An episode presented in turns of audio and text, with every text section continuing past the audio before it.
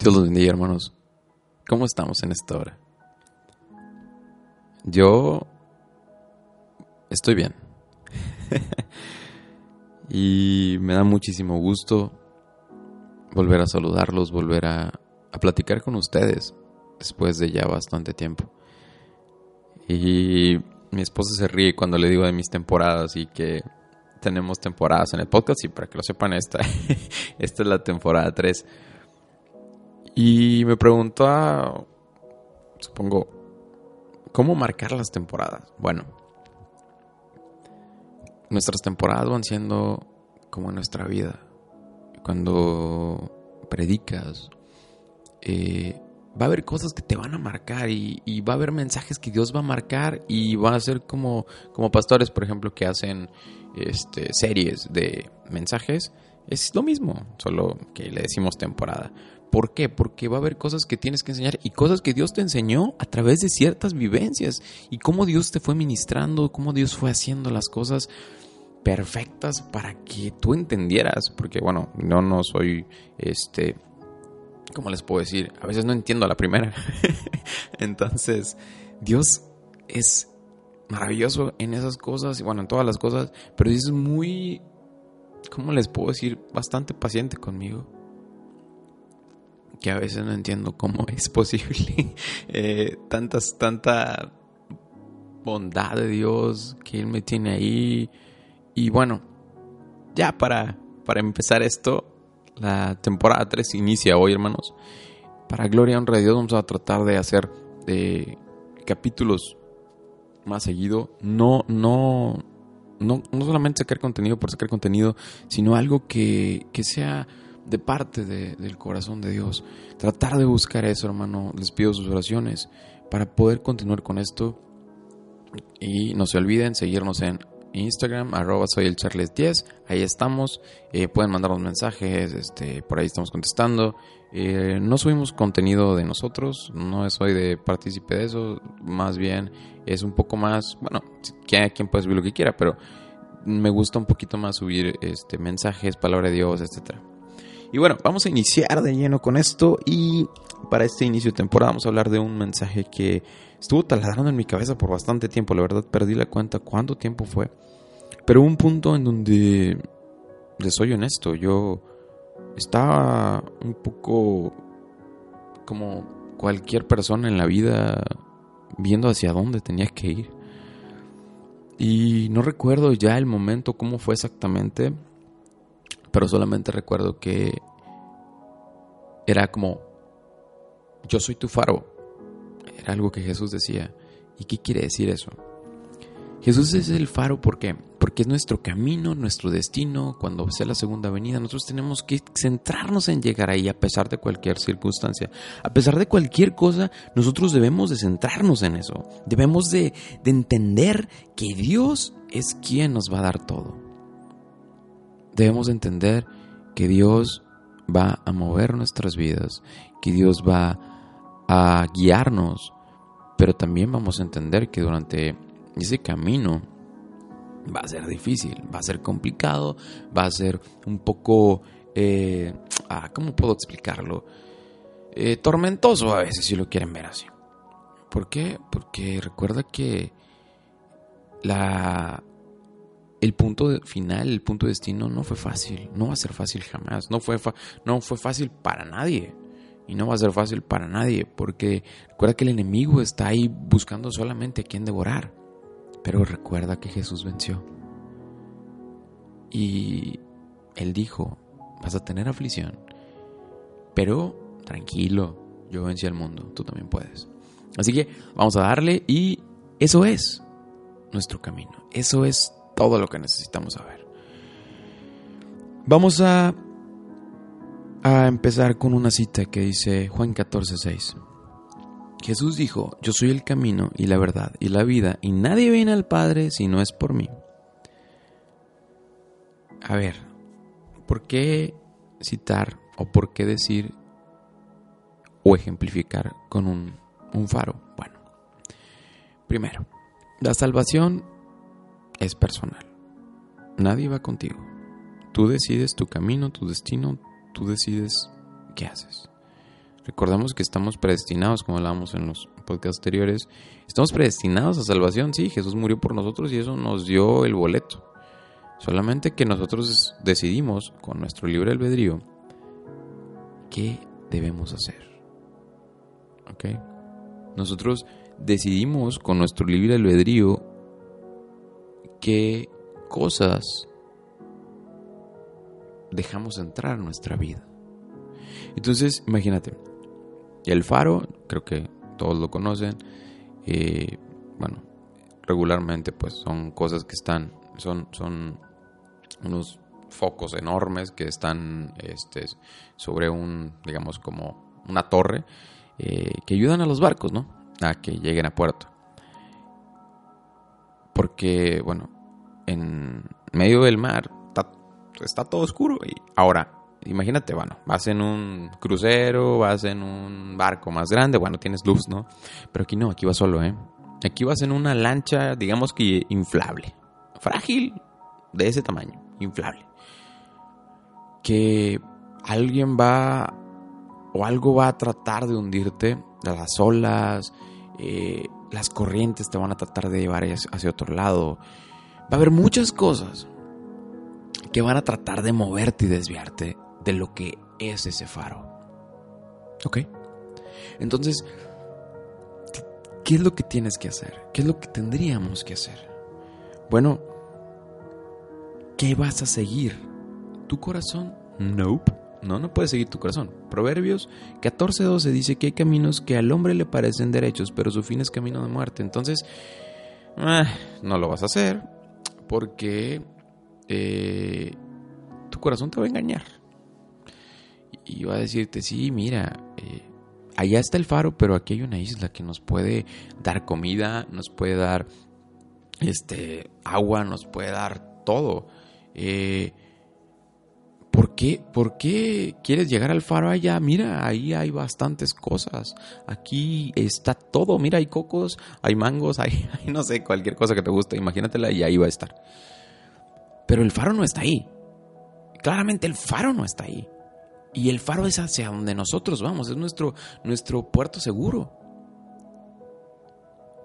Entonces, a ver, ¿qué tengo que hacer entonces? Si por un lado tengo a 5 metros la isla, bueno, no más, porque pues si estuviéramos 5 metros ya estaríamos en la playa. Entonces, imagínate, tienes muy cerca la isla, no voy a decir cuántos metros, pero tienes muy cerca la isla.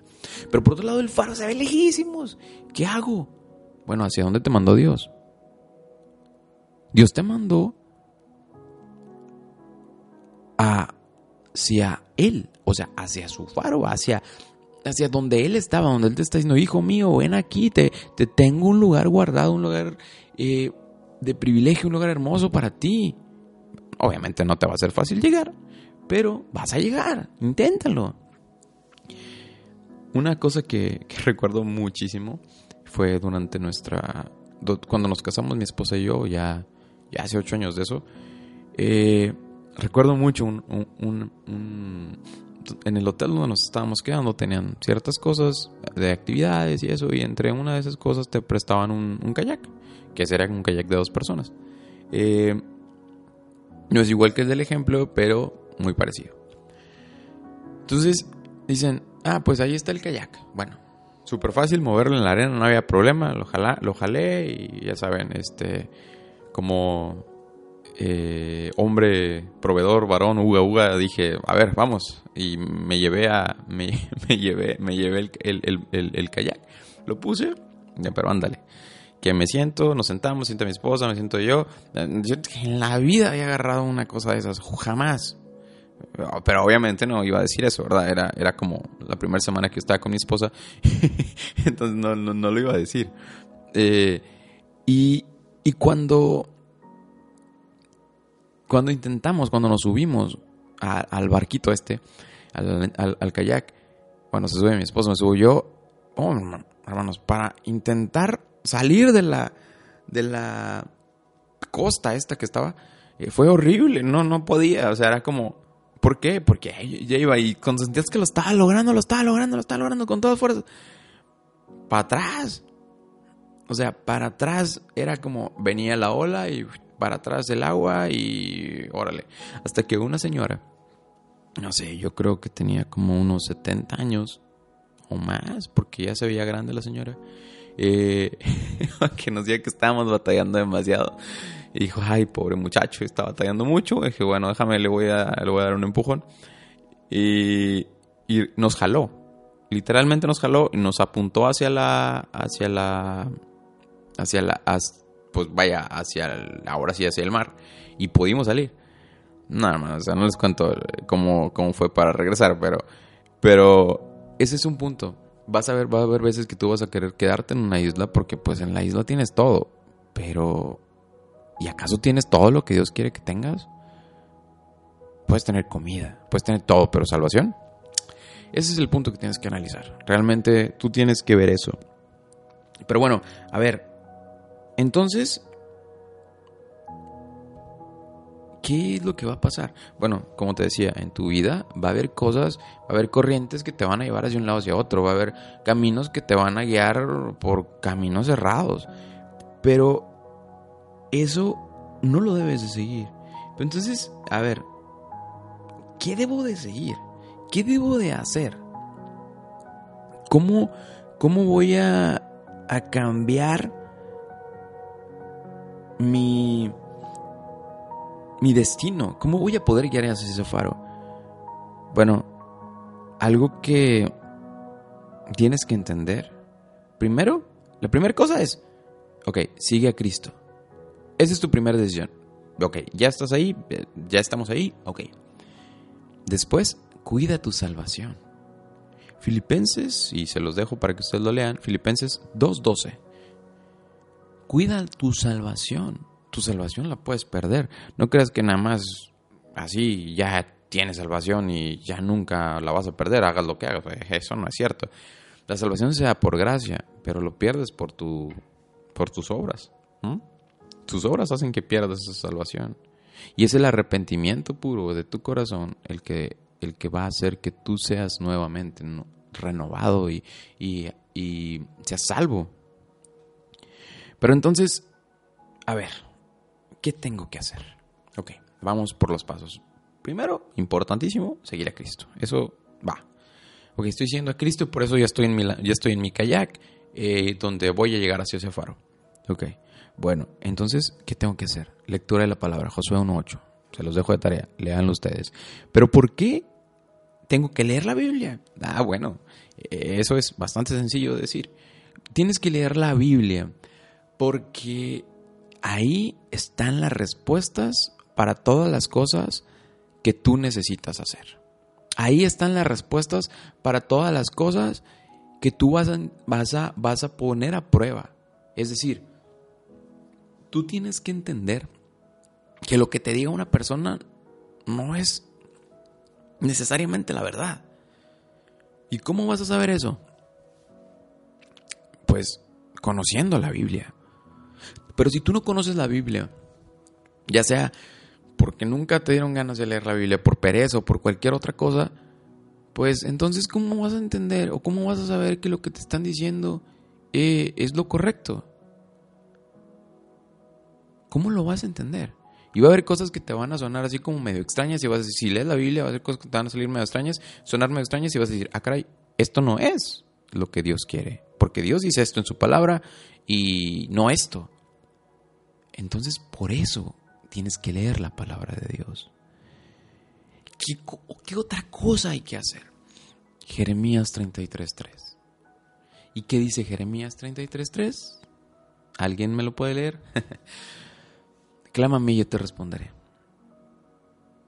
Y te voy a mostrar cosas grandes y ocultas que tú no conoces. Clama.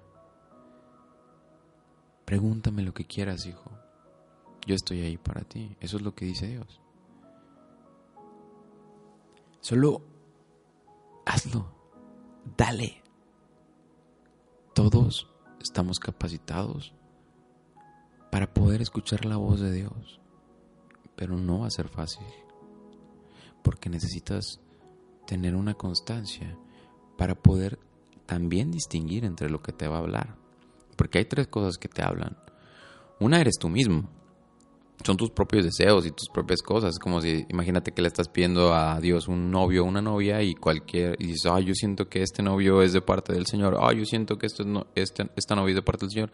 Y no, Dios no quiere eso para ti. O le estás pidiendo a Dios un trabajo y, y dices, oh, sí, yo creo que este trabajo es para mí. Yo creo que aquel trabajo... Dios no quiere eso, pero tus propios deseos están haciéndote eso, tus propias necesidades te están haciendo eso. Y eso es lo complicado entonces tú tienes que saber qué cosas vas a, vas a ver, vas a, vas a seguir en base a lo que Dios te esté diciendo en su palabra. Ahora, ¿cuál es la segunda voz? La voz del enemigo. Él, eh, él va a venir a desviarte. imagínate que es el que te va a estar echando agua en la cara donde toda la travesía para que tú no veas dónde está el faro. Y el agua, el agua salada arde mucho. Entonces va a estar, va a estar, va a estar, va a estar ahí dando lata. Pero tú debes de seguir. ¿Y cuál es la tercera voz? La otra voz es la voz de Dios. Oye, ¿cómo distingo? regresamos al paso 2. Lee la Biblia. Cuando tú lees la Biblia y entiendas y veas las cosas que tú vas a ver de uno al lado hacia otro eh, y veas que no se contradicen con lo que te está diciendo esa voz, entonces vas a entender que es la voz de Dios. ¿Toma tiempo? Claro que toma tiempo. Pero vale la pena, oh, sí, sí, sí vale la pena. Oye, pero hay cosas que no entiendo. Bueno, búscate un, una de las mejores cosas que un pastor me dijo hace, pues ya, no sé, 13, 14 años. Eh, es cierto, hace como 10 años. Eh, fue, yo les decía, no entiendo, no entiendo cosas, y no entiendo estas cosas, ¿qué puedo hacer? Y, y fuera de decirme, yo te las explico, es, primero es lee la Biblia, lee toda la Biblia y trata de hacerlo de un lado a otro, busca referencias, busca todo eso. Después es un, diccionario bíblico. Un comentario bíblico te va a ayudar bastante a entender lo que se está tratando de decir, porque luego sacamos versos de contexto, textos de contexto, y queremos hacer doctrinas en base a cosas que no son. ¿Ok? Entonces tienes que saber eso, tienes que entender que, que, que tan necesario es una cosa como necesaria es otra. Es decir, tú puedes estar leyendo la Biblia y puedes decir, ah, Dios nos ama, sí, Dios nos ama, pero Dios también nos dice, arrepiéntete de tus pecados, no vivas en pecado.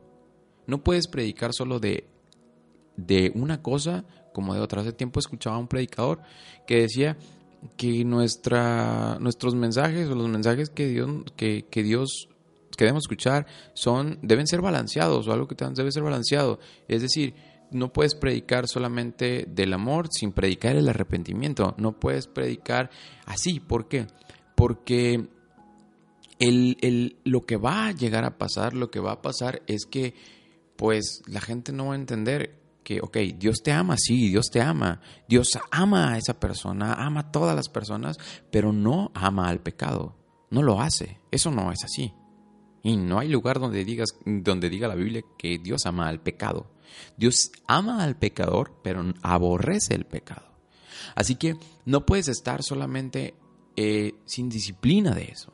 ¿Me explico? Es por eso que tú tienes que orar, tú tienes que discernir, tú tienes que hacer todas esas cosas para que Dios se mueva en ti. Ahora, tercer punto, no dejes de congregarte. Ah, bueno, pero este, y bueno, a ver, me dijiste que yo solo, si me iba a salvar, me iba a salvar yo solo. Entonces, ¿por qué me congrego? Ah, bueno, es muy importante que te congregues porque, digamos que, si lo vemos así, vamos a un ejemplo, eh, la congregación te van a estar alimentando.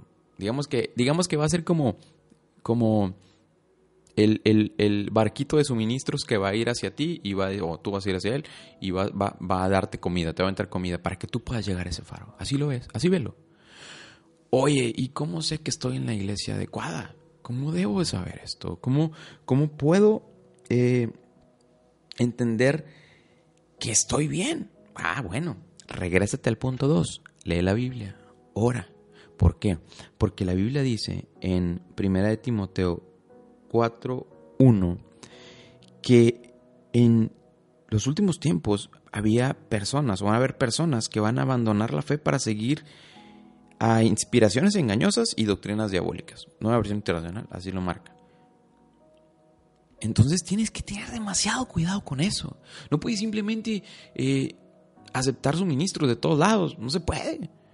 Tienes que tú entender qué es lo que Dios quiere de ti, cómo Dios quiere moverse en ti y qué va a hacer Dios en ti. Y bueno, mis hermanos, para cerrar este podcast, algo que también les quiero leer es 2 Timoteo 4.